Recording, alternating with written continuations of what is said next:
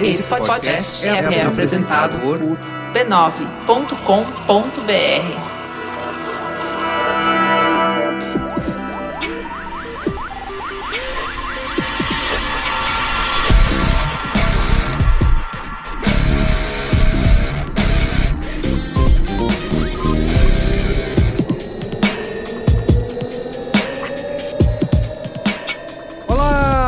Merigo, esse é o Braincast número 149. Estou aqui hoje com Luiz Assuda. E aí, Luiz Assuda? Tudo bom, Merigo? Tudo bom, turminha? E Luiz e Gino. Jovens. E a presença ilustre aqui de André Acari. E aí, senhores, beleza? Está em que parte do mundo? Está, está em Mônaco, em... viajando o mundo? Bangladesh, onde você tá, cara? Não, não, tô aqui em São Paulo, meu, no Alphaville. Boa. Conseguimos uma- um espaço na agendinha aí do Akari, que tá sempre viajando o mundo, disputando torneios, pra gente discutir hoje aqui sobre pôquer e os truques da mente. O que, que você precisa pra ser um bom jogador de pôquer? O que, que você precisa trabalhar na sua cabeça? E o que, que isso é importante também no dia a dia? Sabe, Gino? Seu dia a dia de trabalho, na empresa. Como que o pôquer pode te ajudar a desenvolver suas habilidades mentais? A habilidade de traçar paralelos, não é? Dos momentos do poker com os momentos da sua vida. Exato. Isso é maravilhoso, né? Essa é a mensagem que realmente que os profetas queriam deixar pra gente. É, no, mi- no mínimo a gente vai ganhar mais metáforas, né? Em vez de fazer metáforas futebolísticas com tudo na vida, a gente passa a fazer também metáforas com pôquer, né? Olha É que bom bonito. já. Chega de fazer metáfora sobre lateral que sobe e desce, né? Jesus. Vamos pro comentário dos comentários? Tem que ir, né? Tem. Vai. Comentando os comentários.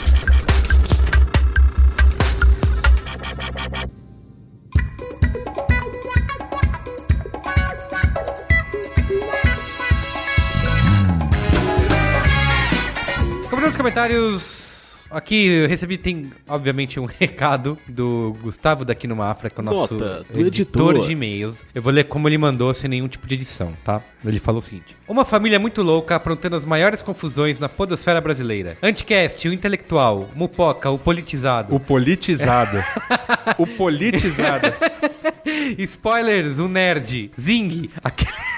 aquele parente distante que só vem às vezes. Mamilos, aquele que não tem medo de constranger a família no almoço de domingo. Cara, aqui o Guga tá, tava inspirado. o? Guga, meu tá. Deus. E Braincast, aquele que sempre tem a última palavra. É a família B9 de podcasts. Que coisa Cara, maravilhosa. que genial. Eu quero que o Guga, o próximo programa que o Guga participar, eu quero que ele releia isso aqui na Sem- voz dele. Sem dar risada. Deve assim. ser muito engraçado. E se possível, depois no outro programa, o Cid Moreira vai ler. Isso. Vai ser Isso é interessante muito bom, também. cara. Genial. Nada do que a gente vai ler aqui supera a discussão acalorada, mas bastante civilizada, que rolou nos comentários do último programa. Vá lá em b9.com.br, procura o post do programa e participe você também dessa discussão democrática. Ou então escreva para braincast.b9.com.br.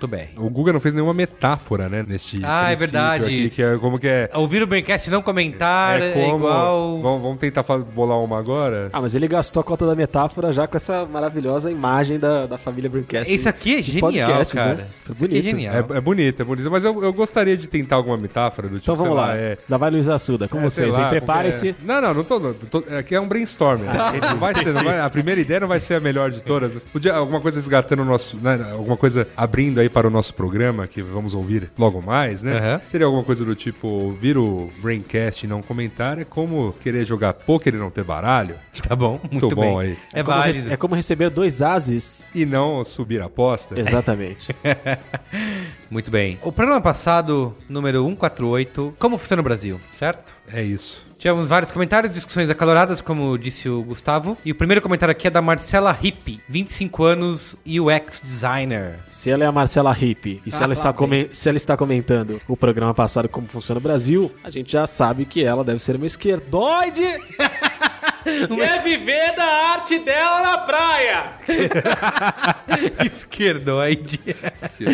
Ela é UX designer, tá? Em São Paulo, USP. Uau. Fala pessoal, beleza? Beleza. Apesar dos conselhos semanais do Guga, essa é a primeira vez que escrevo para vocês. Eu sei, eu sei. Ouvir o Braincast e não comentar é como estar num dia frio e, não, ler o livro. É muito bom. É, e assim ela derrota as minhas metáforas. Exato. Ponto para hippie. Se você soubesse, Asuna.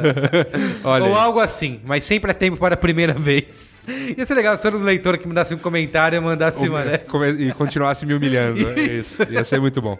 Fica, fica a dica pros leitores, hein? Fica a dica. É que você fez ao vivo, tá? Ia estudar. Você É fez verdade, ao ela, vivo. ela, te- ela pode se preparar, Isso, né? é lógico. Hora. Vale dizer que os leitores que mandarem a metáfora têm mais chance de serem lidos? Não sei, o Guga não É, é... o Guga que manda. Isso, mas, é o Guga que manda, então... mas fica a dica pra você tentar convencer o Guga. A gente não sabe se vai rolar. Não tenho nenhum comentário para acrescentar ao programa. Então, o Google já selecionou por causa da metáfora.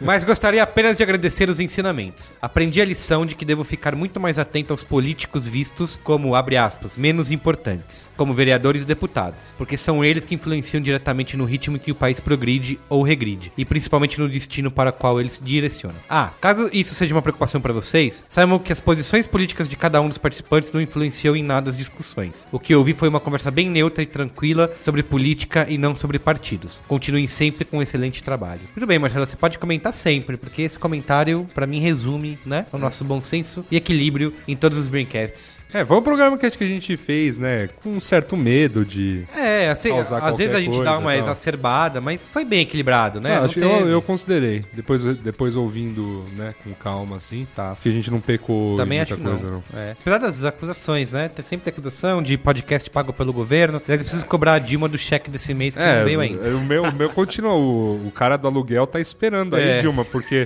você não me depositou e aí eu não Isso, meu consigo o financiamento do, da Caixa, do BNDES. Lê o próximo comentário aí, Luiz Assuda. Tá bom. Gustavo Salume, ou Salomé, não sei como, como se diz. 31 anos, engenheiro de soluções energéticas de Belo Horizonte, Minas Gerais. Caros amigos do Braincast, escreva este e-mail para elucidar uma questão sobre o poder legislativo que poucas pessoas sabem. Muitas vezes nos deparamos com propostas sobre diminuir a quantidade de deputados e senadores, com o objetivo, ele nobre, de reduzir os custos com os parlamentares. O que muita gente não entende é qual o real motivo de termos duas assembleias. Não seria muito melhor ter apenas uma? Ter menos burocracia e menos custos, certo? Certo. A questão é que o modelo atual foi pensado justamente pelo fato do Brasil ser uma federação de estados. Desta forma, a lógica é a seguinte: a Câmara dos Deputados deve conter parlamentares que representem os segmentos da sociedade, exemplo, professores, igrejas, policiais, fazendeiros, gays, etc. Já o Senado deve ser composto de membros que representem os estados. É por isso que temos três senadores por estado, independente de ser o Acre ou São Paulo. Por esta lógica, os projetos do Senado deveriam ser voltados de acordo com o interesse de cada estado e não baseado em questões partidárias. Exemplo: senadores de Goiás votam a favor de projeto X, os de Pernambuco votam contra. São três senadores, justamente para que eles cheguem a um acordo e votem em conjunto sobre determinada matéria. Como quase tudo no Brasil, a coisa descambou para uma mera briguinha oposição versus situação e sendo assim, hoje não faz o menor sentido termos duas assembleias. Eu acho que ainda faz sentido dentro da coisa que a gente colocou como equilíbrio, né? Mesmo pro próprio legislativo tentar se equilibrar. A questão de você ter, né, o Senado como esse representante do Estado, ou seja, que um Estado na federação que tem, sei lá, menor população, menor grana, menor tudo, ele via Senado passa a ter também uma, uma, uma representação é, forte que, por exemplo, lá na Câmara dos Deputados ele não teria por ele eleger menos deputados, né? Imagina que se só houvesse Câmara dos Deputados, a maior parte dos projetos seriam apreciados pelos estados com, com a população. É claro que, ah, democracia, maioria e tudo mais, mas lembrando que minorias também tem que ser, né, tem que ter espaço de voz. De repente, esse arranjo que se dá por conta da- da- das questões federativas da nossa república, né, é, ajuda aí também a gente descentralizar certos níveis aí de investimento e, e decisão, né? A gente sabe que o Brasil tem uma coisa muito louca, né, que é ter essa puta megalópole que é São Paulo, Rio aqui, né, essa coisa conurbada, né? Você Sim. sai de São Paulo até o Rio de Janeiro, só vê cidade praticamente, e você tem uns lugares com desenvolvimento zero, né? Então, né, a nossa recém-criada democracia deveria preservar justamente para que isso não acontecesse no futuro, assim, para que o, o investimento também fosse direcionado a outros cantos, a outros córneres da nossa republiqueta. Amém. É, mas enfim, isso é uma opinião. Tem gente aqui em São Paulo, por exemplo, que acha que não, que por a gente ser um, um estado que mais arrecada, É o que maior produz, tem- né? o que O produz, que- isso. A locomotiva, blá, blá, blá, locomotiva blá. do país.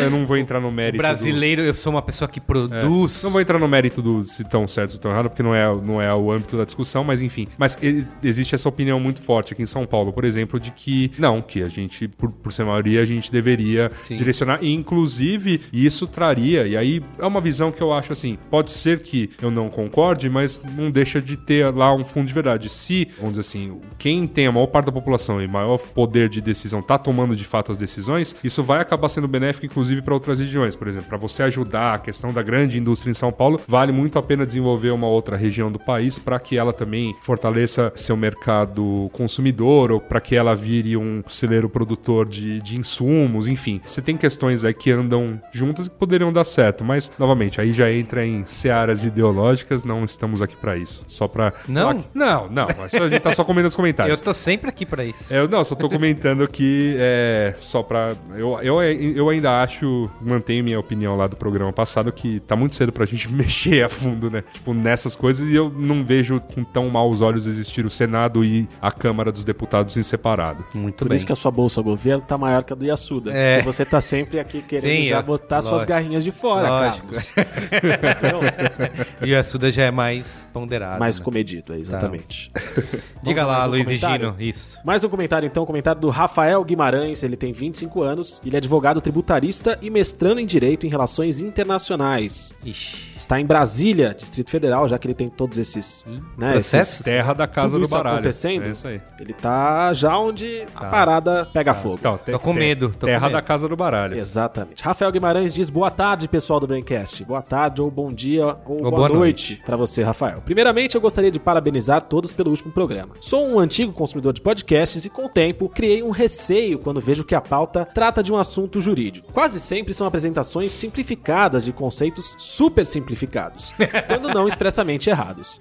Não foi o caso do último Braincast. Achei que uma apresentação simplificada de conceitos profundos, com um tremendo cuidado e preparação para com o conteúdo que seria apresentado. Parabéns. Muito bem. Agradeçam. Obrigado. Muito obrigado. Como que é o nome do nosso amigo ouvinte? Rafael Guimarães. Rafael Mas ele Guimarães, continua. muito Calma. obrigado. Foi só um agradecimento para mostrar que vocês são polidos.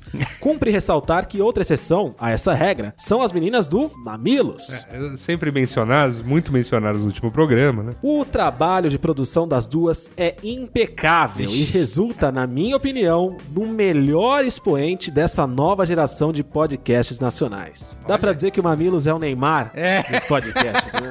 Que coisa maravilhosa.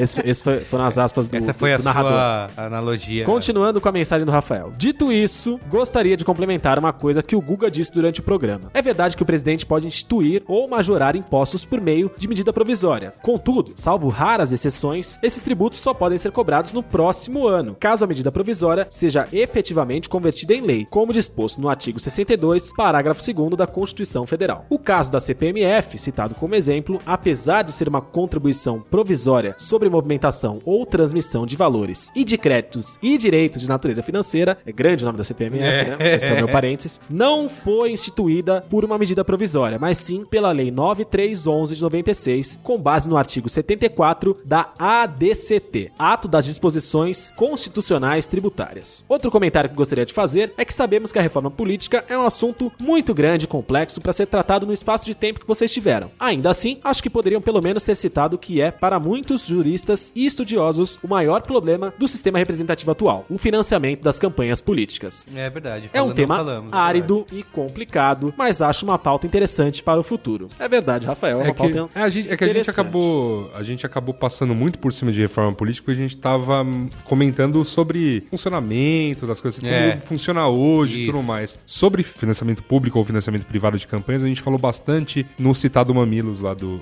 que a gente falou sobre reforma política, aí sim. É, não era sobre menciona- reforma, era outro título. Na verdade, o tema era sobre. Eu não me lembro agora. É, É, é. que a gente pegou as manifestações. Foi o Mamilos que eu, que, eu, É. que eu ouvi jogando os desafios do Flight School GTA V.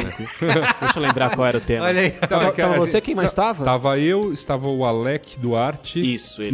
E as meninas. E as meninas. Na verdade, começou falando, né? Olha, tiveram aquelas manifestações grandes, né? Da, contra o governo. E aí, a partir delas, uma série de desdobramentos que, é, entre as discussões que deram a manifestação, ah, pode, não pode manifestar, posso ser contra, posso ser a favor, aquela coisa toda. Elas leram um texto, né? No, no começo do programa, escrito, não sei porquê, al- alguém na internet, que o texto terminava falando, ó, então, você já concordou que existem os problemas, mas que as soluções não são tão simples, talvez a gente tenha que discutir um negócio chamado reforma política. Aí o programa abre falando sobre uma série de nuances existentes aí na Fala questão da... alguns Eu vou, a- exemplos práticos dos política. Estados Unidos, né? É, Eu vou falar e iluminá-los aqui, porque isso a gente também citou muito mami- esse Mamilos no programa do Mercast anterior várias vezes.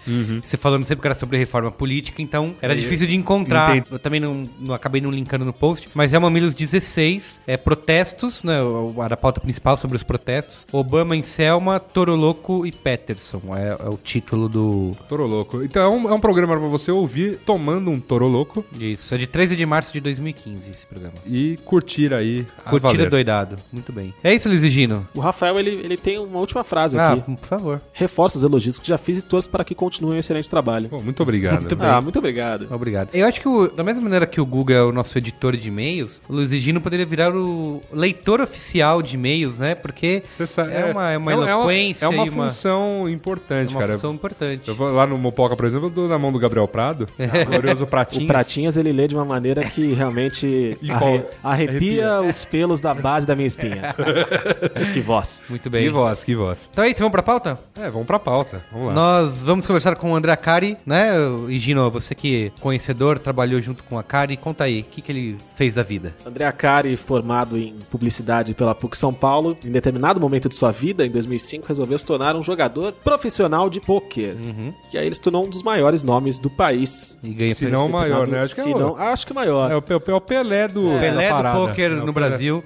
É, isso aí. né? Vamos conversar com ele sobre esporte, né? Sobre poker, sobre como você faz pra trabalhar as suas habilidades mentais e ser um bom jogador e usar isso na sua vida. É, o mais na sua- importante acho que é isso. Como, na sua profissão. como cada uma dessas coisinhas do poker pode né, ajudar aí em qualquer profissão. Muito bem. Como é bonito aprender algo de uma esfera e levar para outra. Olha Agora, só. agora você vai fazer o seguinte: você vai apertar o, o botão aí de ligar pro Akari, eu vou fazer a minha imitação de robô, e aí voltamos já com, com todos na mesa, assim, ó. Pipop, pipop, pipop.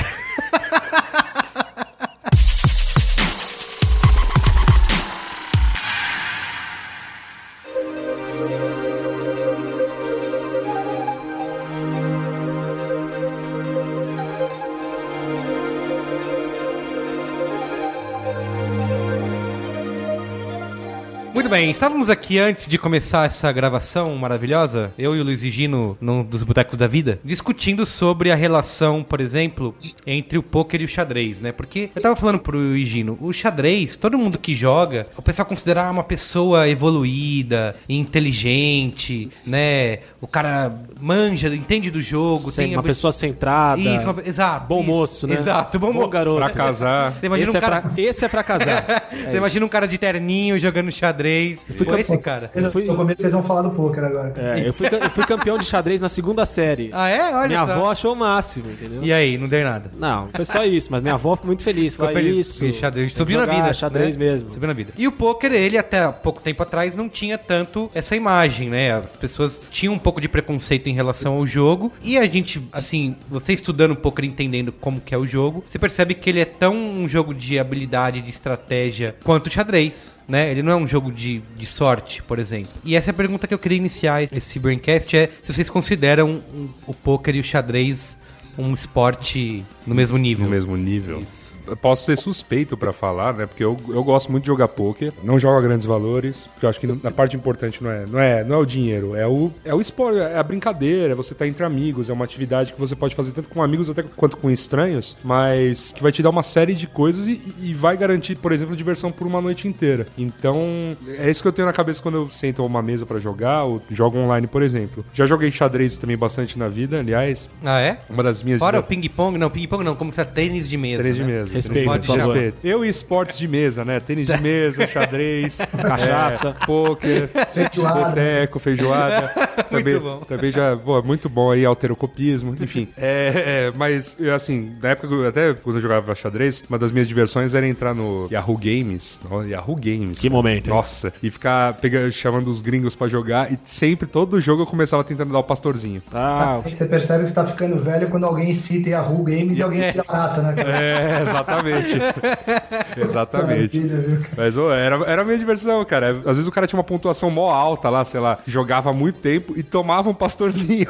Você falava, cara, pra quem não conhece o xadrez, pastorzinho é o checkmate em três lances. Muito bem. Três E jogadas. você, Luiz e Gino, foi, foi com o cheque pastorzinho, inclusive, que eu vivi o meu maior momento da, da minha breve carreira de enxadrista, né? Aham. É assim que se fala. Eu, na segunda série dos Jogos Passionistas, né, na- numa edição lá, eu do- estava no Ducandário São Gabriel. Eu aprendi o cheque pastorzinho com meu tio Antônio Fernando. Ele me ensinou. Era só o que eu sabia fazer no xadrez. Eu ganhei cinco jogos seguidos Nossa. com o cheque pastorzinho. E quando chegou a final, eu e o outro garoto. Aí você dois, pegou as pedras pretas e então. aí você falou, fudeu. Os dois garotos tentaram fazer o cheque pastorzinho, mas no momento ele se anula. Tipo, um mata o bispo. Não, o é outro, uma, sei é, uma, lá, é uma jogada muito não fácil. vai. É uma jogada muito fácil de anular. É que É. você pega o cara que, assim, o cara não tá vendo o seu jogo, tá montando o dele, pum, você pegou, toma. toma o cara. Mas assim, né, pra complementar, porque isso foi apenas, uma, Só uma introdução divertida breve pra introdução. envolver o espectador. É, tem muitas nuances dentro do poker, né? Aí o Akari vai poder falar à vontade sobre isso, que, assim, o torna um, um esporte, uma atividade que você realmente está exercitando a sua cabeça na hora de jogar. Você percebe, assim, na hora, no ato que você está jogando, você vai fazer muitos cálculos, você, vai, você realmente vai ver probabilidades das coisas acontecerem, quais são as chances, e isso muda não apenas com que o tanto de cartas que abrem na mesa e o que tá na tua mão, mas a tua posição na mesa perante todas as pessoas que estão jogando ali naquela hora, né, a ordem que tá rodando o jogo, quem tá subindo a posse, tá- e aí você começa a jogar com as pessoas, né? Uma coisa que todo mundo que joga poker fala, mas é, é- é muito verdade. É a coisa que você mais, né? O, o- jogo mesmo é você desafiar as pessoas, você, assim, duvidar ou acreditar nelas na medida certa pra ir construindo seu jogo, passando sempre algum tipo de lição, construindo algum que o pessoal chama aí de reputação, né? Que é durante o jogo você vai, assim, você vai se mostrando que, ó, não, esse cara joga quando tem, quando não tem, ou ele só blefa, enfim, você- é, tudo isso você vai construindo, você vai, então você vai criando uma persona durante a, a partida, vai entendendo a persona dos outros e esses papéis mudam também durante uma determinada partida, então é um jogo muito complexo pra você entender as relações pra qualquer coisa, assim. Uma empresa funciona da mesma maneira, sei lá, A o seu- vida. a vida funciona, a sua família funciona dessa maneira, você Nessa hora sempre- sabe uma música edificante, maravilhosa. né? Um Rei Leão. assim. Diz aí, Akari, o que você acha de tudo, de tudo isso que a gente falou aqui? Cara, eu concordo, concordo é, 100%. Eu acho que, assim, é, existem algumas diferenças grandes entre o xadrez e o poker, mas existem grandes similaridades também. Então, primeiro que os dois são, são esportes mentais, né? Os dois, é, você não precisa estar tecnicamente perfeito fisicamente para você poder operar os dois esportes. Então, Você tá perfeito fisicamente, Akari? Não, semi-perfeito.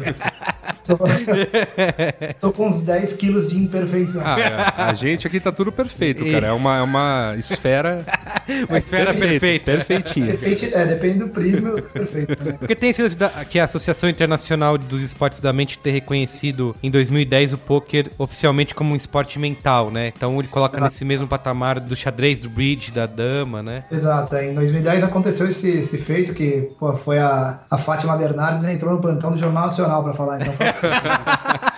Que da foi uma comemoração gigante, né? Todo mundo, que até então todo mundo me, me questionava, né? Falava assim, e aí, o poker é esporte da mente ou não? Eu falava, cara, acho que é por isso, isso, isso, mas depois que a Fátima Bernardes falou, eu falei, agora eu não sei, velho, fala com ela, Muito bem. fica mais fácil. Você escreveu um post no, no seu site lá falando sobre o poker ser um exercício diário de lógica, né? Queria que você falasse um pouco mais sobre isso. Como que é esse trabalhar a lógica num jogo de poker? Então, cara, em todos os aspectos, quando você senta na mesa, né, todas as, as operações que acontecem na mesa, as- os movimentos de cada um dos jogadores, o jeito que eles olham para as cartas, o jeito que eles olham para as fichas, é, o valor que eles apostam em cada um dos potes que eles estão disputando, tudo isso faz parte de um cenário lógico. É, e normalmente, quando foge a lógica, é praticamente 100% de chance que as pessoas estejam blefando, né? Porque quando elas não estão blefando, elas estão cumprindo uma lógica normal do- de como elas devem jogar a mão. É por isso que é importante sempre você tentar fazer o inverso, né? Quando você tiver com muito jogo, você tentar fugir a lógica, que daí você acaba pegando muitos adversários e, e vice-versa. Agora, na relação com o xadrez, que é o que vocês estavam perguntando, por exemplo, o xadrez ele não tem nenhum efeito randômico, ele não tem nenhum relacionamento com a randomicidade, por exemplo. Não tem nada que, que depende do acaso ou que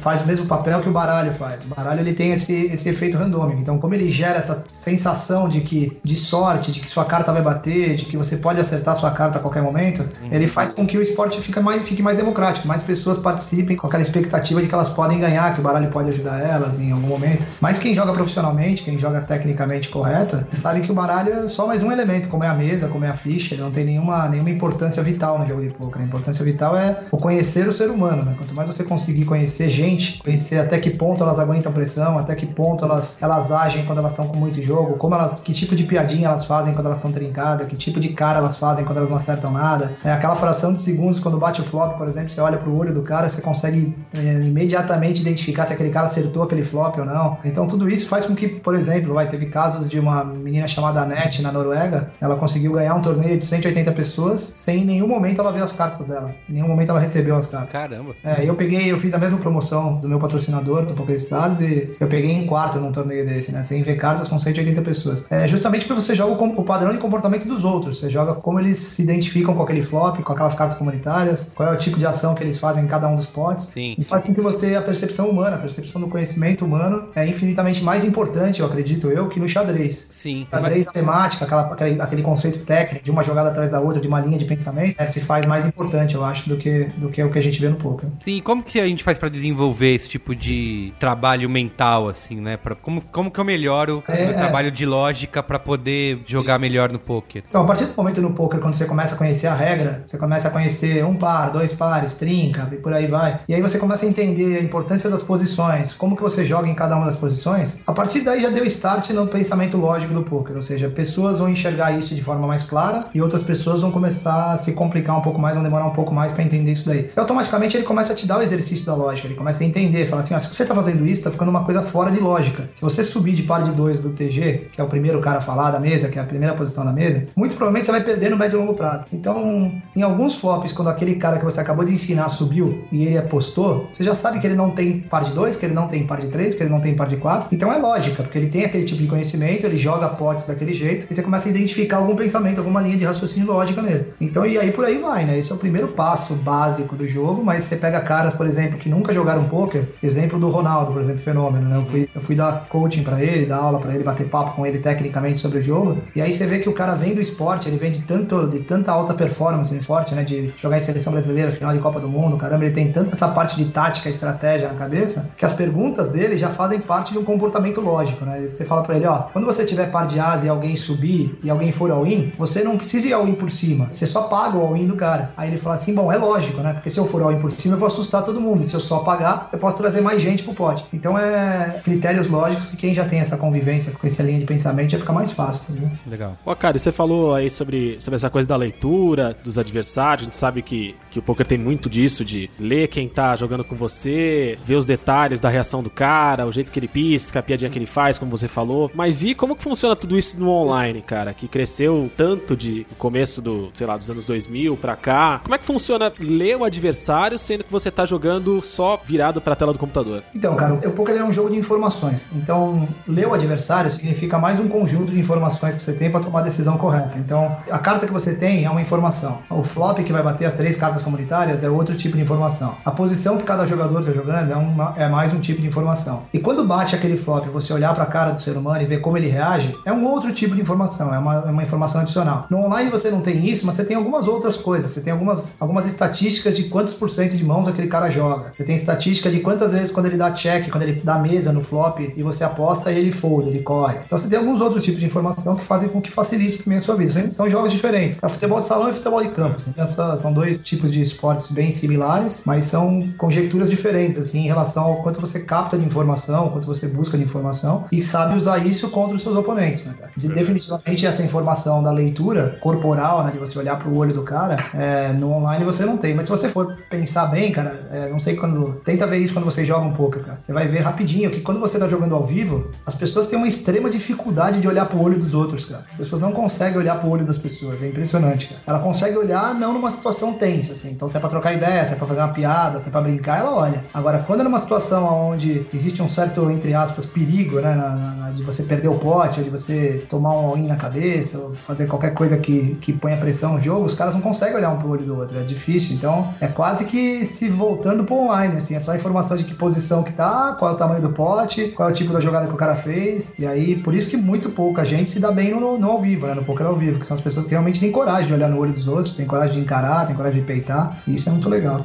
Fora aquela galera que vai para pro jogo de ao vivo com boné, fone, Máscara. óculos escuro, máscara. Tinha um cara que jogava mascarado que ganhou Tem, é, é, então isso é uma, torneios aí. é, uma, é uma forma que o ser humano tem, assim, é, é quase que obrigação do jogador de poker, quando bate o flop, aquelas três cartas comunitárias, você não tá olhando pro flop. Se tem uma coisa que não vai mudar, é o flop, cara, vai ser o mesmo. 9, 3 e 5. Isso aí não vai mudar, vai continuar 9, 3 e 5. A única coisa que vai mudar é a forma com que o, o seu interlocutor, ali, a pessoa que você tá jogando contra, o seu oponente, a forma com que ele olha aquele flop. Então você tem que olhar pra cara dele. Só que o óculos escuro facilita para que aquela pessoa não veja que você tá olhando pra cara dele, entendeu? Porque senão ele acaba protegendo, ele acaba dando uma reação diferente do que ele daria naturalmente, né? Então ele acaba tendo um fake tail que a gente fala. É, Não é coisa de safado isso, não, Akari? Ficar usando óculos Olha lá, escuro, olha lá. ficar usando máscara, óculos com o olho desenhado, essas coisas caóticas aí. Não, cara, faz parte, faz parte do jogo, tá ligado? É, é uma forma, tem gente que não tem, é o que eu- é te disse, tem Pô, gente que cara, não numa, me- numa mesa é coisa de safado, numa tipo, correndo a Paulista é São Silvestre, cara. Tipo, qual é o problema? Eu tenho aqui, eu anotei as seis habilidades primordiais para o poker. O Akari já falou várias delas aqui, só na conversa, mas estão aqui, ó. Por exemplo, a cabeça fresca, né? Que você ter frieza é fundamental para você jogar poker, porque você, o fantasma da derrota e da frustração estão sempre ali o tempo todo, né? Se você não. Quando a sua carreira no poker é voltada para torneios de poker, né, que é o que eu faço, eu jogo torneios de poker, é o, é o que mais se assemelha a essa competição esportiva, né? O torneio é como como o torneio de tênis, por exemplo. Os caras quando eles vão jogar US Open, alguém paga uma inscrição para eles lá, normalmente é o patrocinador do Nadal, do Djokovic, tudo. Paga uma inscrição e quem ganhar ganha um prêmio. É sempre assim, o cara ganha Roland Garros, ganha lá 3 milhões de dólares, por aí vai. E a torneio de poker é a mesma coisa. Quem joga torneio de poker, eu vou para Las Vegas agora e vou jogar 27 torneios, cara. Normalmente você vai perder os torneios, você vai jogar entrar em um, vai perder. Você vai entrar em outro, vai perder. Então você perde pouquinho, pouquinho, pouquinho, para quando você ganhar, você ganhar bastante. Essa é a natureza do atleta de torneio de poker, né? do cara que joga torneio de poker. Então, cara, sua- o seu relacionamento com a derrota, ele tem que ser íntimo, né? Tem que ser, tem que ser natural e não pode ser sofrível. Se ele for sofrível, você tem uma parada cardíaca, né? Primeiro rei rei que você perde para 10 10, você morre coração. Vai embora chorando pra casa, né? É. E eu acho que essa talvez seja uma das maiores dificuldades de quem começa a jogar poker e quer ser profissional. O cara não consegue, o cara não consegue aceitar que o rei rei perca por 10-10. Ele não entende que isso Não é, é, lo- não é lógico, né? Como assim? É maior, né? Aquela coisa toda. é, não, e isso é uma matemática de 80-20, que as pessoas, normalmente, quando você fala que alguma coisa significa 80% contra 20% de chance de acontecer, na cabeça do ser humano fica que é 100-0. Não pode dar 20. E tem que dar 20, uma hora tem que dar 20, uma hora tem que bater do cara, não tem saída, tá ligado? E isso daí que faz com que o jogo se movimente cada vez mais, que entre mais pessoas pra jogar e é assim que funciona. Mas saber perder é importantíssimo. Ter a cabeça, cabeça fresca realmente pra você perder, saber que faz parte do jogo. Acho que o mais importante é o que que você tira da derrota, né, cara? Que, que mão que você jogou errada. Normalmente, quando você cai num torneio de pôquer, não é aquela mão que você caiu que te tirou do torneio. É alguma mão antes que você perdeu uma pancada de ficha, que você jogou mal, que você tentou passar um blefe ruim. É alguma coisa. E aí depois o resultado da mão que você caiu, normalmente o ser humano ele não quer jogar a culpa em si mesmo, né? Ele quer jogar a culpa em alguma coisa que não foi ele. E aí o cara fica chorando bad beat, né? Você acha que o fato de você, principalmente jogando contra jogadores internacionais aí e tal, o fato de você ser corintiano e saber perder bem é uma coisa que Ah, te ajuda no... Eu acho, eu acho irrelevante a Isso, pergunta é. pro, pro- pro convidado. Ó, eu que tô, eu isso, tô tentando fazer, fazer, entendeu? Uma entrevista séria aqui, eu não consigo porque eu tô sendo boicotado. O que, que é isso, cara? Ó, pra poder responder sua pergunta com excelência, eu preciso saber que time você torce. Muito bom. Toma essa. Vamos, vamos, assim, Você acha que tá... O entrevistado é você, cara. Vou deixar isso claro.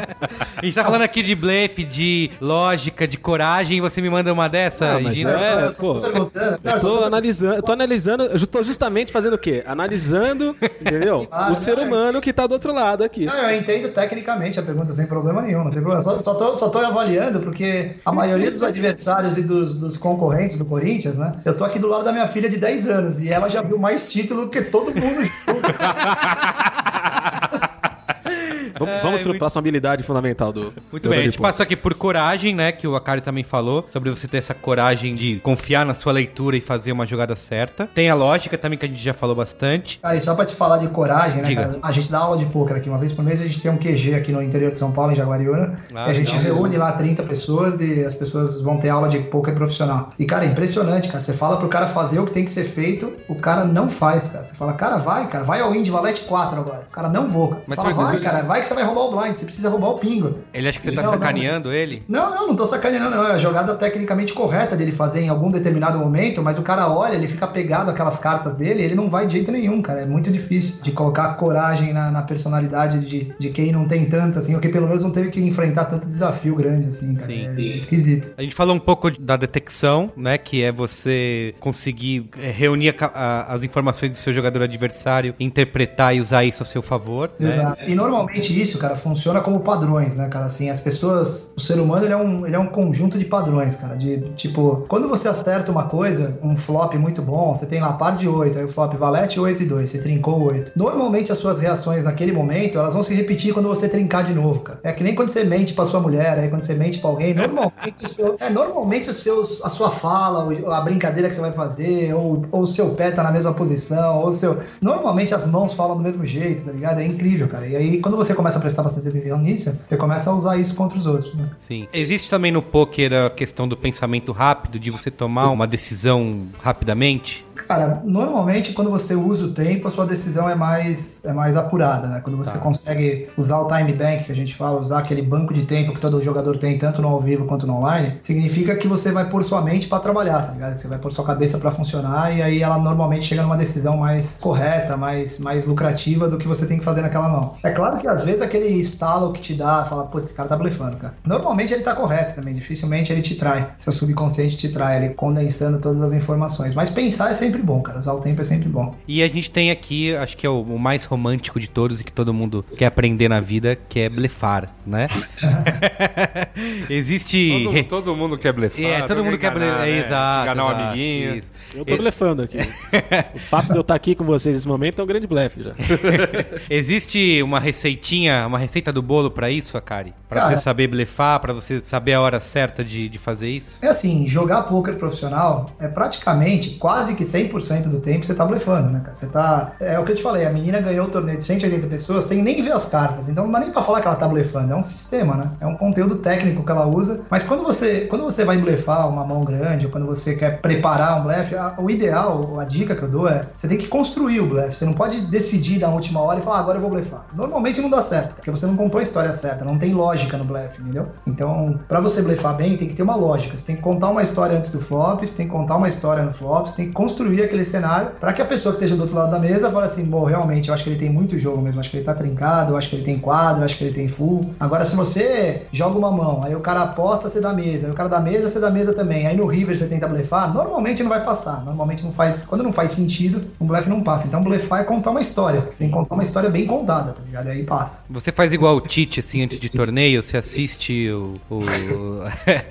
os VTs dos, dos jogos dos adversários ou não? A gente assiste, cara. Não, Ah, é? só, não só a gente assiste, quando a gente, a gente pega o range history, né, dos caras. Porque quando você joga online, você tem um arquivo texto. Cada jogador que joga gera um arquivo texto e você tem acesso àquele arquivo texto pra você saber como as pessoas jogaram, né, qual é o tipo de ação que eles tomaram em cada um dos momentos do jogo e tudo mais. E a nossa vida é isso, é ficar estudando o range history. A gente chama, são as sessions reviews que a gente faz. A gente fica analisando o nosso próprio jogo e analisando o jogo dos adversários. Pra saber como eles jogam e faz note em cima de cada um deles. Fala assim, ó, esse cara aqui é um cara que blefa sempre no turn, faz tal coisa. O outro cara é um cara que folda pra, pra quando você apostar no flop, blá blá blá. Então a gente, a gente faz isso o dia inteiro. Praticamente eu vou, vou no avião aí pra viajar pro mundo inteiro. No avião eu tô fazendo isso o tempo todo. Isso é uma coisa que o poker desenvolveu bastante também, nessa tecnologia de, de estatísticas e de, Muito, muito mesmo. né, de poder de fazer uma leitura de, do- dos jogos e tudo. É, existem softwares, dois softwares bem conhecidos, que um chama Hold'em Manager e o outro chama Poker Tracker. Tá. São softwares que, na verdade, eles não fazem nada de errado, não tem nada de ilegal, são 100% legais, né? Só que eles pegam todas as informações que você teve na mesa, todas as jogadas, as apostas, tudo isso, e eles transformam isso em um monte de coeficiente, né, cara? Então, percentual que o fulano folda pra tribet, percentual que o fulano folda no river, percentual...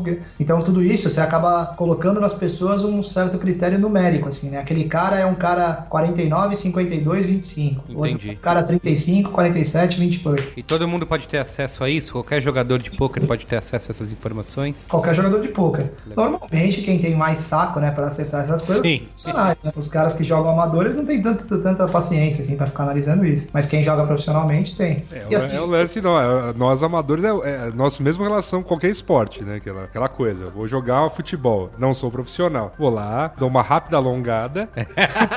e, bora. E vou. E, e Gente, e vai Corinthians, fode, né? vai pra cima. é Cara, eu preciso confessar uma coisa que quando eu era adolescente na escola e eu era o último a ser selecionado pro time, Olha lá. uma vez eu. Isso vai ficar marcado na, na história aqui que eu vou falar agora. Mas eu fui numa livraria e comprei um livro sobre futebol. sobre, mesmo? tipo, regras e como jogar que, de- futebol. que derrota, hein?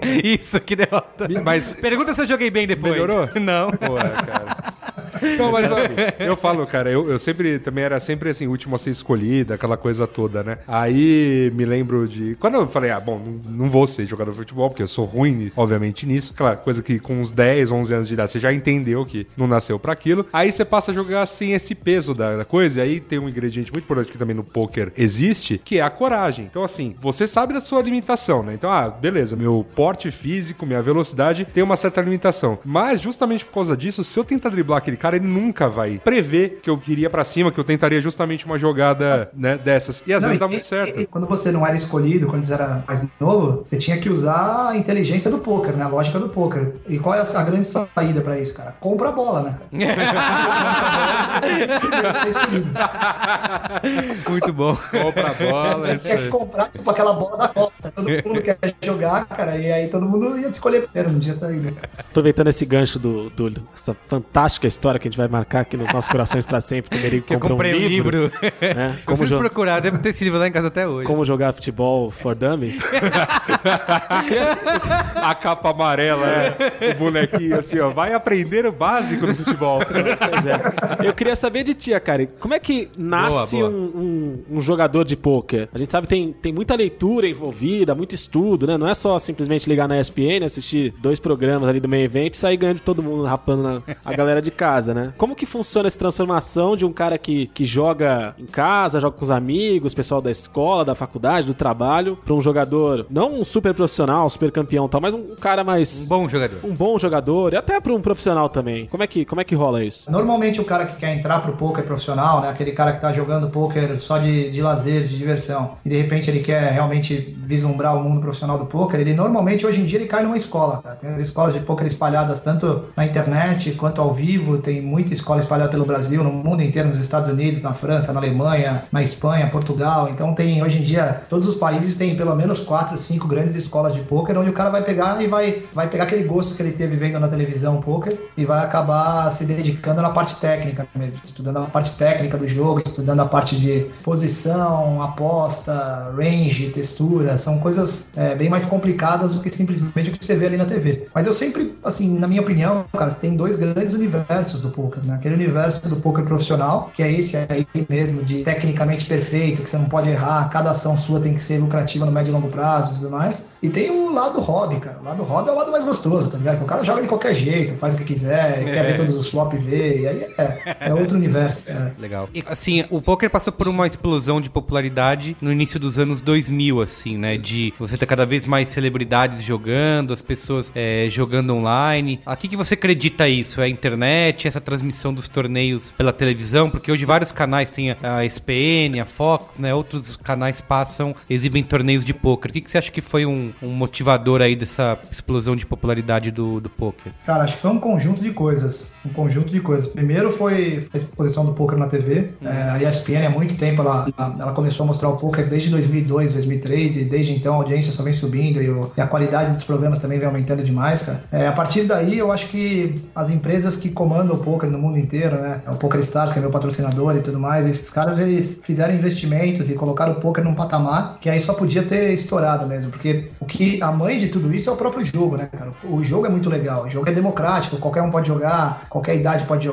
Então tem caras, eu sento na mesa às vezes com caras de 90 anos, 92 anos, 85 anos, cara. Caramba. Tem cara que é paraplégico, joga, tem cara que é cego que joga. É, é impressionante, assim, a, a- a- a- o, quanto, o quão democrático o poker é, cara. Tem muitas mulheres jogando. Muita, é, tem muita mulher jogando, cara. E assim, eu acho, na minha opinião, que quando você senta numa mesa de poker e você não é profissional, você pega um cara aí de 50 anos, 40 e poucos anos, 50 anos, 55 anos, dificilmente esse cara vai ter, no, no critério esportivo do que a vida pode servir ele, ele vai ter uma, uma, uma possibilidade de sentir aquela adrenalina como ele sente na mesa, tá ligado? Ele não vai ter outra, outra chance jogando bola ou jogando basquete. é, o corpo vai minguando com o tempo, né, cara? Não dá pra você jogar em alta performance mais, ou pelo menos ter aquela sensação de adrenalina que falta o ar, aquele negócio que quando você passa um blefe no River ali, você, você cai, quase cai uma lágrima do olho, tá ligado? É, e de, de repente no poker eles sentem isso de novo, cara. Então isso foi se, foi se expandindo, foi, foi se disseminando, essa informação foi passando pros amigos, pros amigos, pros amigos, e virou essa febre que tá hoje, cara. E aí com o investimento das empresas, trazendo Ronaldo, Neymar, trazendo toda essa galera, e assim, eu, eu acabei de voltar de Miami agora há pouco, eu tava com o Bruno Soares lá do tênis, cara. Cara, ele falou para mim que no circuito mundial de tênis, todos os caras, 100% dos caras jogam poker, cara. Todos. Falou que eles têm uma mesa que eles fazem, às vezes, nas, nos restaurantes que eles vão, eles, quando eles têm o circuito, eles vão viajar, fica Federer, Djokovic, Nadal, ele. Então, esses caras acabando se apaixonando pelo poker e promovendo essa história, não tinha como explodir, não explodir, né, cara? Ia explodir de qualquer maneira, cara. Sim. Eu acabei de receber Sim. uma mensagem aqui do, do ouvinte falando que o Belucci não tem jogado muito poker aí, por isso que mentalmente ele tá dando é. umas escorregadas, mas é maldade já dos nossos, dos nossos espectadores, horror, então deixa pra lá.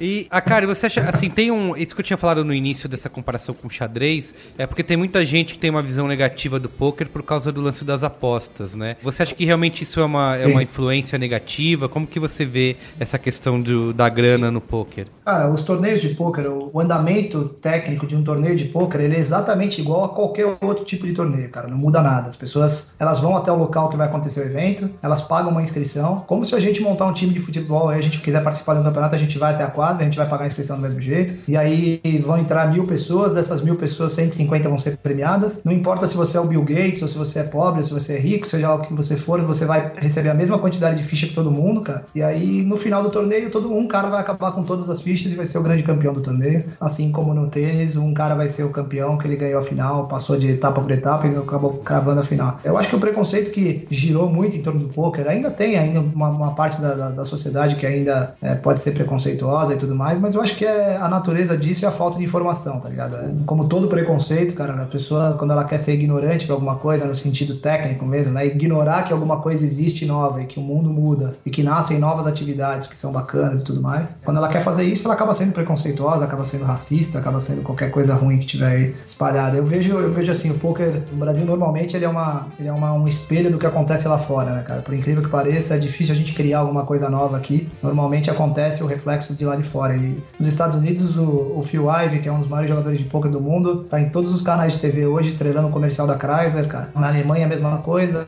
na Europa toda, Londres a mesma coisa. É, o poker já foi 100% aceito como uma atividade de habilidade, ninguém duvida disso, ninguém contesta isso, cara. E aí no Brasil as coisas demoravam, demoravam, mas acaba acontecendo do mesmo jeito. Hoje em dia a gente já tem uma sensação infinitamente melhor do que tinha 10 anos atrás. Ah. Eu, quando eu ia a primeira vez narrar programas lá na, na ESPN, o engenheiro ficava me olhando feio. Eu falava, olha que do cacete. e aí, só Giro? Quem cuidava de futebol. Não, só passou. ele era mais malandro que os outros. É. Aí eu pegava e jogava poker, eu era o, a ovelha negra da ESPN. Agora não, cara. Agora eu sou, eu sou uma grande estrela lá, todo mundo pede autógrafo, tudo mais. Muito bom. Só mudou depois que o Akari me pagou um bife parmejana pela primeira vez. Né? Aí eu vi que ele era uma pessoa, que, por sinal, a gente, boa. Podia, a gente podia ir amanhã de novo, né? Vamos marcar isso aí. Não, acho que até para complementar, tem um ponto de vista, sei lá, jurídico, para quem uhum. quiser, tiver curiosidade sobre isso, que, né, que, que, assim, o que diferencia, sei lá, o, né, o poker de jogo de azar, né, que é, que é até proibido no país. O lance de apostas, vamos dizer assim, quando você aposta num jogo de azar, você bota grana. Uhum. Então você pega teu dinheiro, bota numa, né, tipo, converte ele no valor lá da mesa. Então, sei lá, tô botando mil reais no negócio, tô apostando isso. Então, isso é, isso é proibido, né? Isso, isso é até ilegal. O poker em si, né? O sistema do jogo de carteado não tem nada de proibido. Você pode jogar qualquer jogo de baralho em casa. Isso, é, essa questão não é proibida. E o funcionamento da questão de torneio, que é exatamente, ó, não, é, não tô apostando dinheiro. Eu fui lá, paguei uma inscrição de um torneio, vou disputar um torneio, torneio e esportivo. a premiação é tanto. A premiação Sim. é tanto, enfim, que vai ter Exatamente. Lá... Aí tem mais uma diferença radical, né, cara, entre, entre qualquer qualquer jogo de azar e poker, né? A definição técnica do jogo de azar é um jogo onde a pessoa que está participando do jogo, a pessoa que está que tá jogando, ela não consegue interferir no resultado. Ou seja, se a gente jogar roleta, por exemplo, que é um jogo de azar né, conhecido no mundo inteiro, uhum. é, se você colocar no 29 o seu dinheiro lá, sua, sua ficha, e aí o cara rodar a bolinha, não tem o que você fazer, velho. É só rezar. Não tem saída. Vai dar o que tiver que dar. Vai dar, vai dar 28, vai dar 11, não tem saída, entendeu? É, o jogo de poker, só pra você ter uma ideia técnica dele, 82% das mãos que são jogadas de poker, elas não vão até o final. Ou seja, eu não mostro a minha carta e você não mostra a sua. E eu acabo puxando o pote. Você nem sabe o que a pessoa tem, você nem sabe o que o profissional tem, e ele acaba ganhando o pote. Então, é, a ação do, do jogador, ela é mandatória para o resultado da partida. Sem contar que qualquer jogo de azar do mundo inteiro, ele é jogado contra a banca, né? Contra, contra o cassino. Ou seja, é o cassino jogando contra todo mundo. Sim. O poker não, o poker sou eu contra vocês, contra o outro, contra o amigo. A diferença é gritante, tá ligado? E eu acho que é muito fácil de qualquer pessoa com mínimo de boa vontade, né, de querer escutar, entender qual é a diferença, não tem? Em 2005, por exemplo, quando eu comecei a jogar, era mais difícil, porque as pessoas não queriam nem ouvir falar, né? O cara não quer nem saber. Fala, não, poker é aquele negócio de baralho onde o tio perdeu a fazenda, tá ligado? Sim. E, é, o cara perdeu a fazenda jogando rolê, jogando pra caralho, jogando... Sim, Tinha nada a ver, entendeu? Só que daí era difícil, a pessoa não quer nem ouvir você falar, aí É mais fácil difícil perder a fazenda no bingo. É, sem contar que se o cara perdeu a fazenda, alguém ganhou, né? E nunca ninguém conheceu ninguém que ganhou a fazenda de ninguém.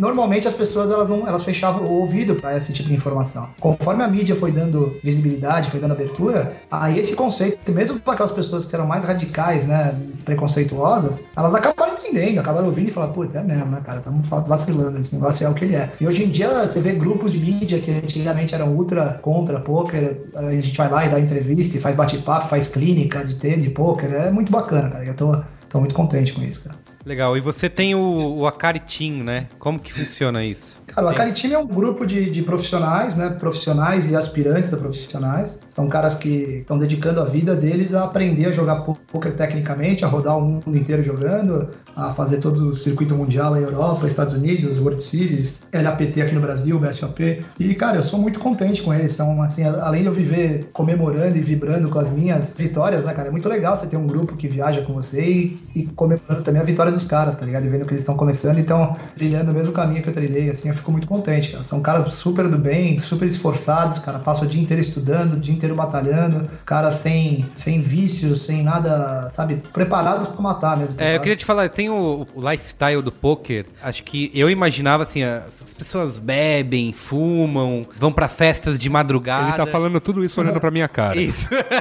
a, minha, a minha percepção era o cara vai pra balada, chega no hotel 5 da manhã e vai disputar o torneio no dia seguinte. E pelo que eu entendi, não é nada disso, né? É, felizmente ou infelizmente, não é assim.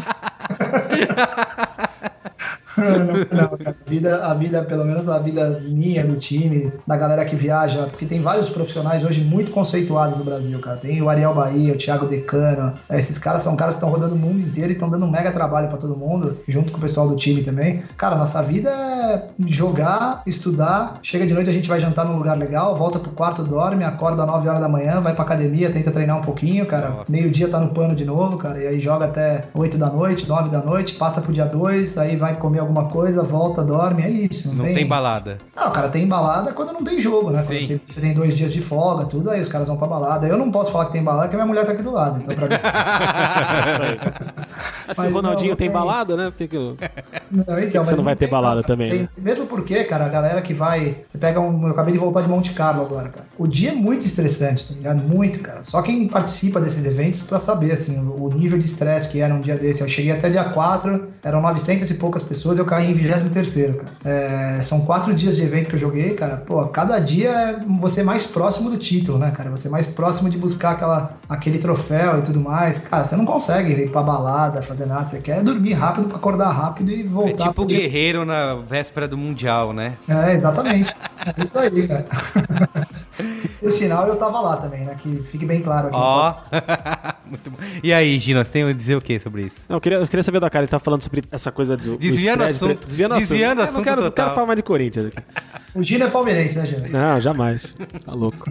Eu queria saber, você tava falando sobre esse estresse de, de torneios e tal, perto de premiação, perto de título. É, como que foi pra ti ganhar o, o primeiro bracelete? Como é que era a pressão antes disso? O que que mudou? Mesmo, pô, você, antes de ganhar o bracelete já era considerado um dos maiores, se não o maior nome do país no poker. Como é que foi? Como que é essa diferença de ser o André Akari sem bracelete e ser o André Akari com bracelete? Cara, pra mim foi assim, eu tava, minha família chegou lá em Vegas, eu ganhei no dia 28, 27 de junho, né? e minha família chegou lá no dia 25, cara. E aí, naquele momento eu, eu tipo, eu tinha muito título online já, eu tinha algumas mesas finais ao vivo, mas eu não tinha nenhum grande título ao vivo, né? Que aqueles títulos que você quer pegar uma mesa final de World Series, ou então um EPT, alguma coisa grande assim que que dê aquele carimbo na sua na sua carreira, né, cara? Eu tinha bastante nome já, as pessoas me conheciam, principalmente por causa da ESPN também, dos programas, mas eu não tinha aquele título grande. E, cara, minha família sabia que eu vivia sob essa pressão, né? Porque tem cara que prefere falar, não, não tô nem aí, que os outros pensam, só que não, velho, você fica, né? Você fica querendo mais, não pelos outros, mas por você, né, cara? Por querer conquistar uma parada grande. E aí, quando minha família chegou lá dia 25, cara, minha filha desceu do aeroporto e falou: pai, sonhei que você ganhou o bracelete, pai, sonhei, sonhei.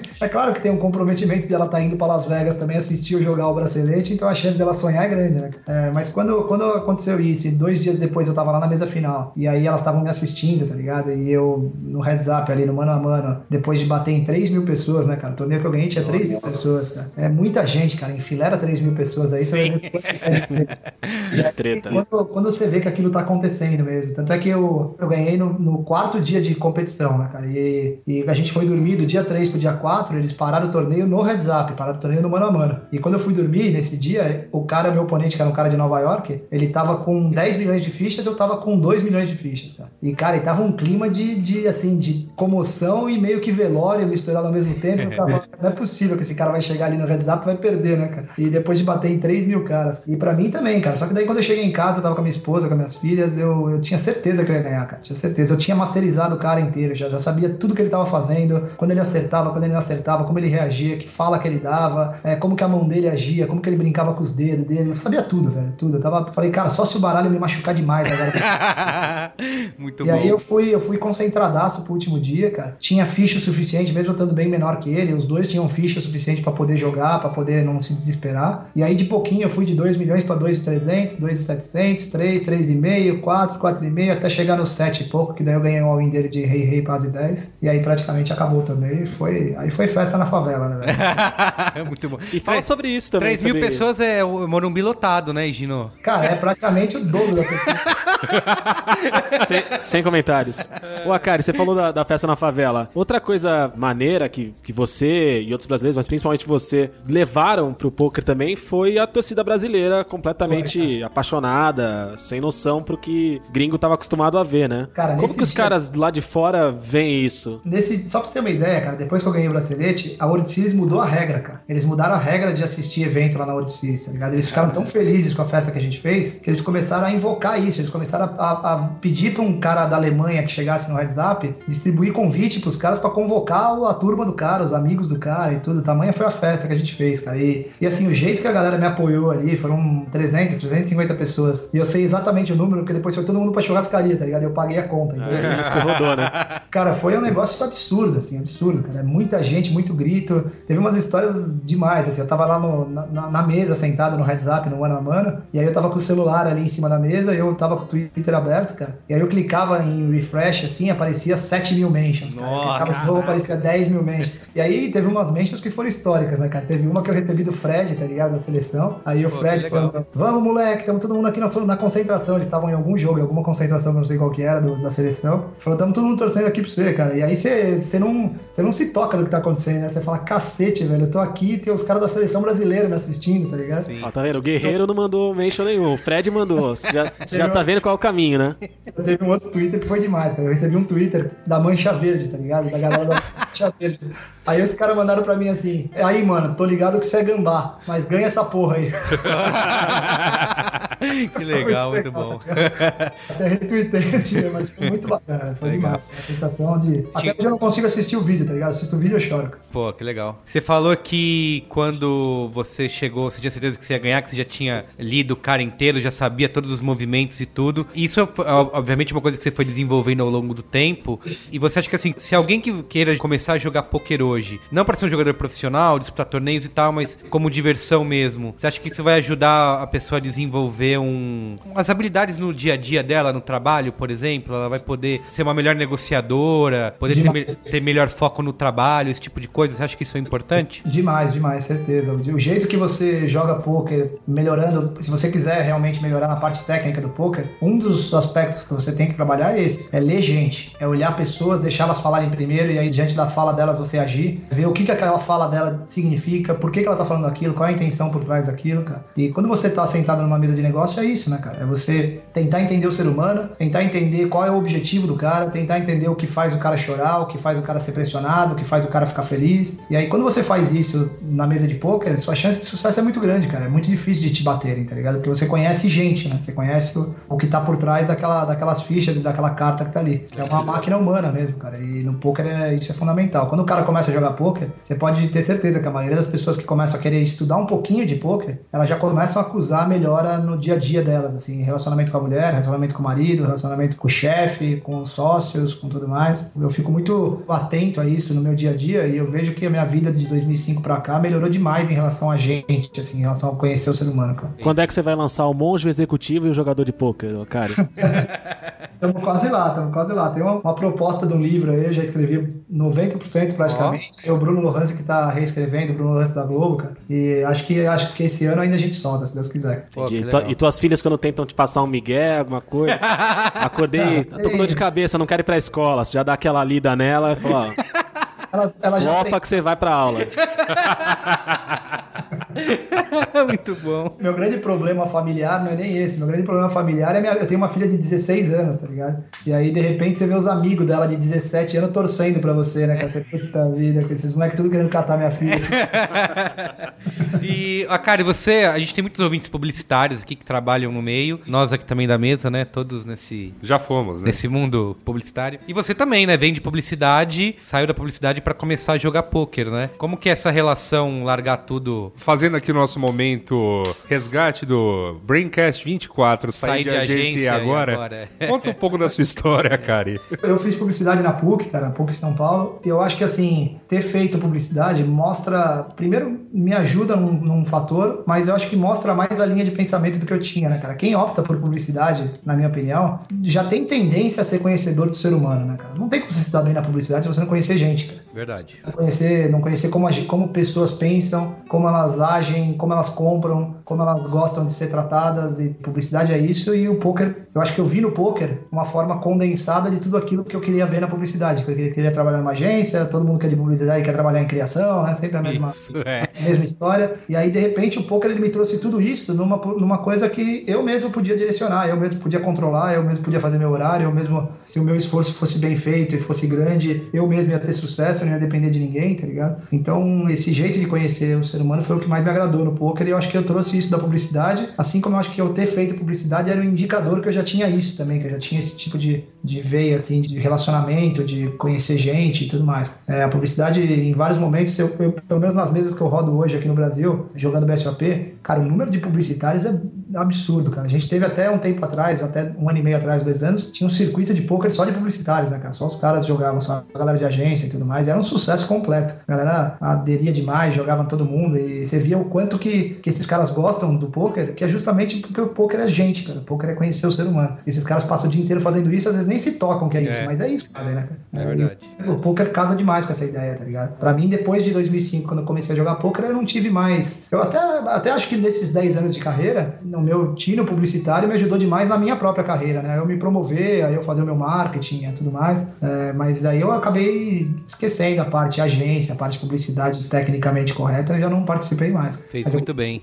é, reza a lenda, reza a lenda. Né? Depois dessa dica, todo mundo vai pedir demissão. Isso. É. A gente vai virar jogador de poker. Isso, começar a jogar. É isso então? Mais alguma pergunta aí, Gino e Assuda? Tem dúvidas? Como eu, vocês querem não, começar acho, a jogar que, a partir de amanhã? Não, eu acho que percorremos bem assim nessa acho que dois pontos fundamentais do programa, e o Akari, né, convidado assim muito bacana para trazer né, a, a, vivência realmente profissional disso para para coisa, que é enquanto hobby, que é o nosso caso, meu e do Higino, que Sim. é um hobby super prazeroso, gostoso, que não necessariamente tem a ideia do gasto de dinheiro, tem hobbies muito mais caros por aí. Sim. Meu amigo. Balada hoje em dia, meu, meus caros, tá caro o negócio aqui em São Paulo. Poker tá bem mais barato, sabe? Só pra te dar uma ideia, assim, rápida, tem... hoje em dia você joga torneio de um dólar, cara. Você fica de um real, um dólar. Você joga 12 horas, cara. Um torneio é, de... eu... eu... eu jogo futebol com meus amigos de terça-feira, eu pago 140 pau pra jogar. Porra, é, então, mas tem isso. Você, eu, por exemplo, eu junto com uns amigos para jogar um poker, sei lá, cada um colocou 20 reais lá pra virar uma brincadeira entre amigos mesmo, sabe? Na verdade, no fim das contas, o cara que ganhar a grana, ele vai pagar umas cervejas ali pra todo mundo mundo, né? E assim, e essa brincadeira dura horas mesmo. Acaba virando a sua brincadeira do início da noite, ou assim, da noite toda e tudo mais. Bacana, porque você tá com gente às vezes que você gosta, às vezes, ou às vezes até você conhece pessoas nesse, nesse processo. E tem toda essa questão do exercício. Acho que se você trouxer, né, parte dessa da coisa do poker pro seu dia a dia mesmo, né? É, gosto de jogar, gosto de ler pessoas, e aí traba, continuo trabalhando com publicidade, tem que continuar lendo pessoas e tudo mais, talvez seja alguma coisa bacana. Tudo que vem aí pra adicionar aos esforços de exercitar a mente e evitar o mal de Alzheimer é muito bem-vindo. E é muito mais legal que Sudoku, desculpa. Muito mais legal. Muito Isso aí. bem. Eu vou aproveitar para agradecer aqui publicamente o Akari pelos os anos de aprendizado. A Ó. gente trabalhou junto na ESPN durante algum tempo, ele comentando e eu lá na produção do, do poker. E graças ao tempo, as horas, às vezes às vezes a gente passava seis horas gravando, É direto, em alguns dias por lá. Eu consegui rapar muito vagabundo da faculdade. Tenho fotos memoráveis até hoje. 500 reais na mão, assim, de mesas grandes. Não posso revelar o nome mais aqui, mas eu rapei muito bem o neto de um ex-presidente da República. Essa é uma das minhas maiores vitórias, então agradeço aqui ó, ao Akari, aos ensinamentos de, e ao convívio. O por Akari esse- vai voltar. Esses grandes momentos de cachaça que, no final das contas, esse dinheiro todo foi Já pra cana, né? teve, já que você teve esse benefício, eu tô esperando que amanhã você pague o filé parmegiana. É aí, ó. Vamos lá, então. Muito bem. E o Akari vai voltar aqui pro próximo Braincast só pra contar suas histórias de novo. É, vai ser um Braincast um programa, um programa especial. especial. Dossiê e. Gino. Spin-off, né? Eu quero muito saber Muita- essas histórias. Muitas histórias dele, o dia que vocês quiserem aí, mas tem que fazer um podcast pra ser tocado só depois da meia-noite, né? Muito bem.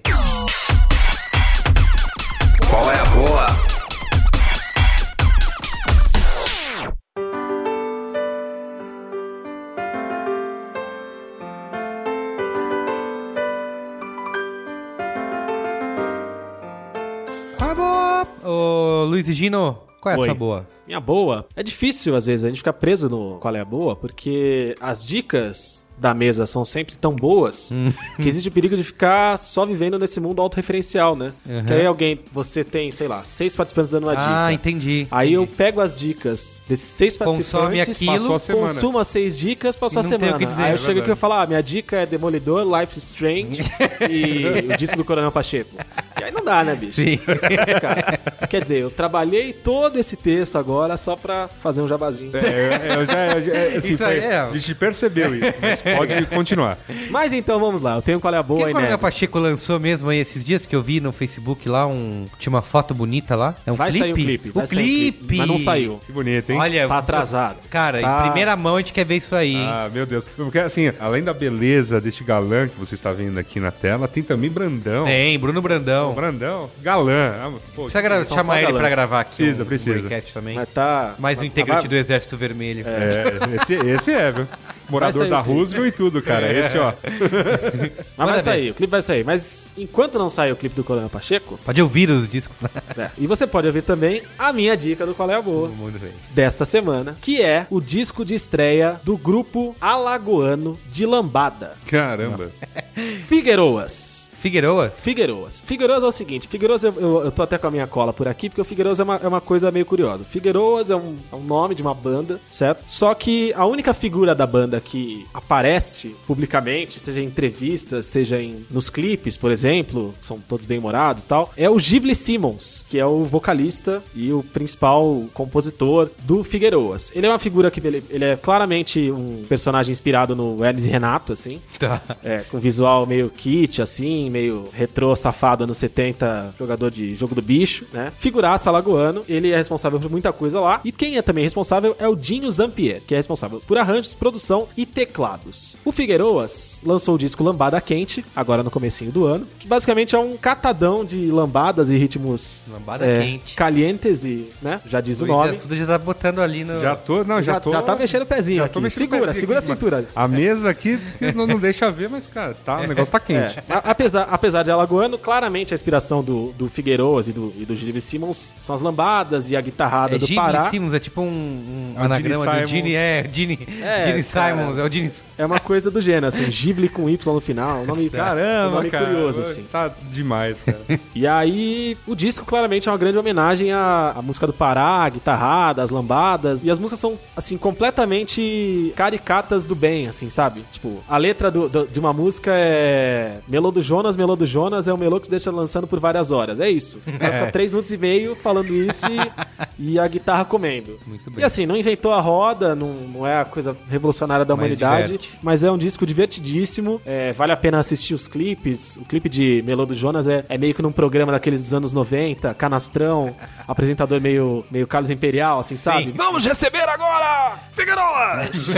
Assim, tem, uma, tem uma dançarina meio, sabe, meio veinha, assim e tal. Cara, é, é divertido. Muito bom. E assim, Daí você vê de onde vem o- é, o- esse caldeirão cultural que forma o Coronel Pacheco, né? É isso Vem. aí. Mas é bacana. Figueiredo tem uns ritmos muito legais, tem músicas grudentas, tudo vai muito bem. Legal. Tem nos Spotify, Cara, rádios. não, não- ó, eu nem encontrei em todas as modernices, mas pra quem quiser ouvir o disco inteiro, o lugar que eu ouvi pela primeira vez e que ouço até hoje quando quero ouvir o Figueiroas é no popular YouTube. Ah, tá bom. Tem lá, Figueiroas, Lambada Quente 2015, álbum completo. Ouçam e soltem essa cintura.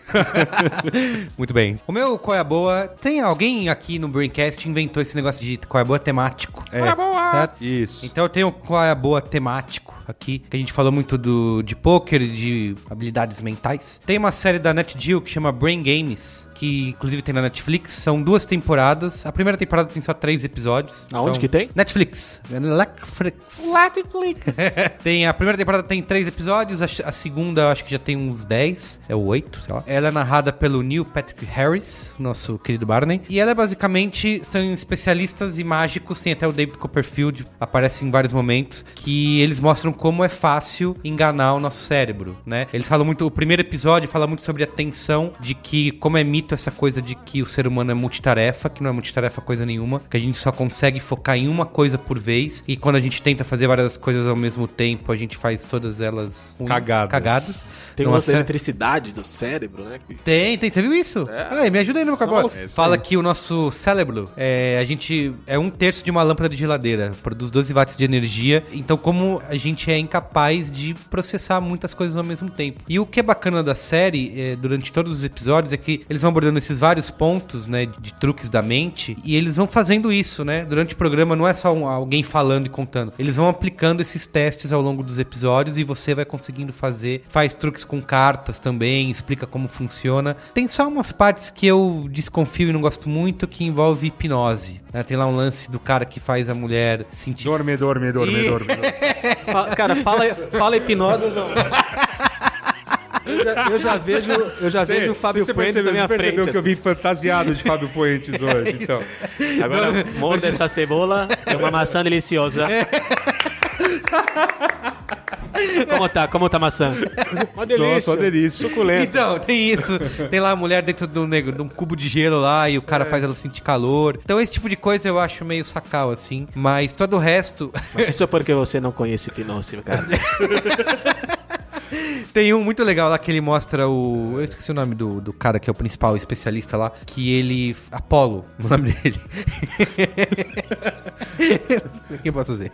Esse é o nome dele. Por exemplo, ele tá conversando com as pessoas na rua. O, o Luiz Assuda, que tá bem elegante hoje com esse blazer. Obrigado. É, é, Como Barney, que já mencionado, é o Sura. Isso. Ele vai conversando com a pessoa e ele vai roubando as coisas dela. Então, tira a carteira, tira o celular e tudo mais. E aí, tem uma hora, ele conta pra ela que ele fez isso, devolve as coisas. E enquanto ele- a pessoa sabendo disso, ele pega mais uma coisa da pessoa ainda sem ela perceber. Então, ele mostra. O, o lance é mostrar isso, assim, como que quando você aponta a atenção da pessoa pra uma coisa, ela não consegue enxergar todo o resto. Tem uma campanha publicitária super famosa, que eu não lembro de quem é, nem de quando é, mas que ganhou prêmio pra cacete, que era aquela que os caras estão jogando basquete numa quadra e atrás passa um, um cara fantasiado de urso, outro de coelho, sabe? Vocês lembram disso? Acho que era uma campanha sobre é, acidente do trânsito, sobre prestar atenção. Fez bastante sucesso na época porque as pessoas caem nisso, né? Porque você fica prestando atenção numa, numa jogada específica ali e aí as coisas acontecem atrás e você não consegue enxergar aquilo. É, e é campanha era pra falar disso. Então, bem legal, tem no Netflix, da NetGeo, Brain Games. Certo? Encantador. Muito bem. Muito bom. Luiz Assuda, você já tem um qual é a boa? Eu estou aqui passando pelo mesmo problema de Luiz e Gino, né? Aham. Tipo, uma semana que consumi coisas que já foram mencionados em outros qualeses as boas. Uhum. Por exemplo, essa semana eu tava assistindo, eu tava me deliciando com Cosmos na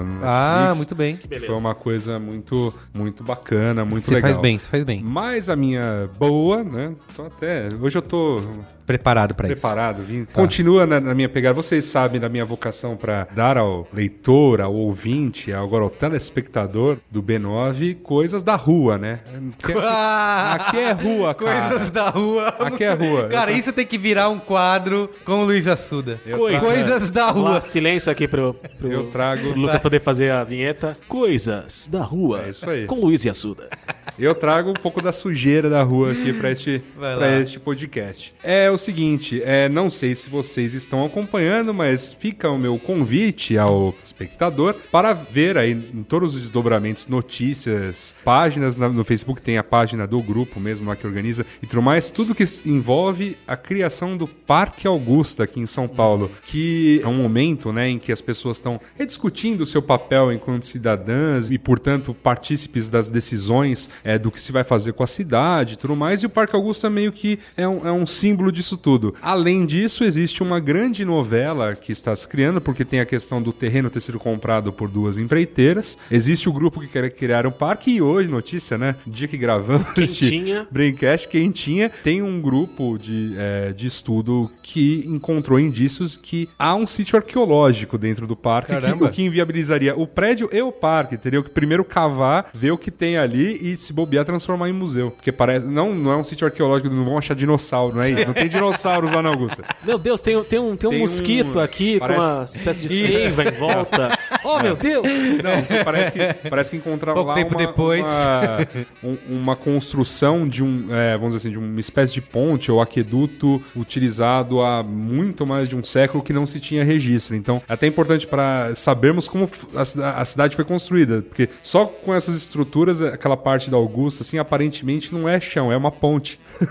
Caraca, mano. É, então, tem umas. É, é legal, assim. Então, acho que é uma coisa pra acompanhar. Isso porque, assim, novamente, eu tô falando isso porque eu sou aqui de São Paulo e, obviamente, acompanho muito mais as discussões de São Paulo. A outra discussão, na mesma pegada que eu cito e dou toda a minha solidariedade, é para o pessoal lá do, da resistência do Cais José Estelita, lá em Recife. Também é uma área que também quer sofrer uma forte especulação. Enfim, já tem. Uma, é uma área próxima onde já construíram um shopping, uma coisa suntuosa. A obra de Copa ali foi uma espécie de marginal que beira o mangue, Sim. sabe? Então, assim, estão construindo, construindo e, e não estão esquecendo que nessa, nesses novos tempos de cidades, com pessoas mais conectadas e com pessoas querendo participar e exercer seus papéis de cidadão, é, é, você precisa perguntar para as pessoas o que elas querem. E o que as pessoas estão dispostas ali no, no cais é que ele seja restaurado e transformado em centro cultural, em, em alguma coisa que atrai as pessoas para a rua e não que façam as pessoas não irem para aquele local. Sim. Local, local é meio degradado, tem algumas pessoas que moram por ali e a insistência é para que, assim, restaurem para que mais pessoas vão para lá. Acho que essa, essas são as vocações desses pontos de encontro da cidade. Vale muito a pena, você concordando ou discordando, enfim, que se você é uma pessoa que acha que o progresso, que progresso é Tem levantar prédio, passar tudo. por cima e tudo mais, de qualquer maneira é é bom para esse nobre exercício de sempre saber o que está acontecendo com a sua cidade. Então, fica aí minha, minha dica para que você acompanhe essas duas gloriosas discussões que estão rolando no momento. Muito bem, hein, Luiz Assuda? Pra quem veio Não como... cheguei a ver, ah, não veio, tem qual é a quer, boa, vem não, como quem não não, quer pô. nada e tal. Vote Luiz Assuda. Eu fiquei até com vergonha de. Tudo bem. É, a gente como Figueiredo. É, você Ah, que isso, cara? Pô, Você recomendando pô, banda, eu tô comentando série de TV. Cara, peraí, é. desculpa. Eu, tô, eu, eu gostaria de ler mais notícias sobre Estelita e sobre Parque Augusto ouvindo cara. Sério mesmo, velho. Que coisa bonita. Tô pra entrar no clima, eu acho. Muito bem. É isso então? Vamos nessa. Beijo é do gordo. Valeu, galera. Tchau, gente. Tchau, tchau.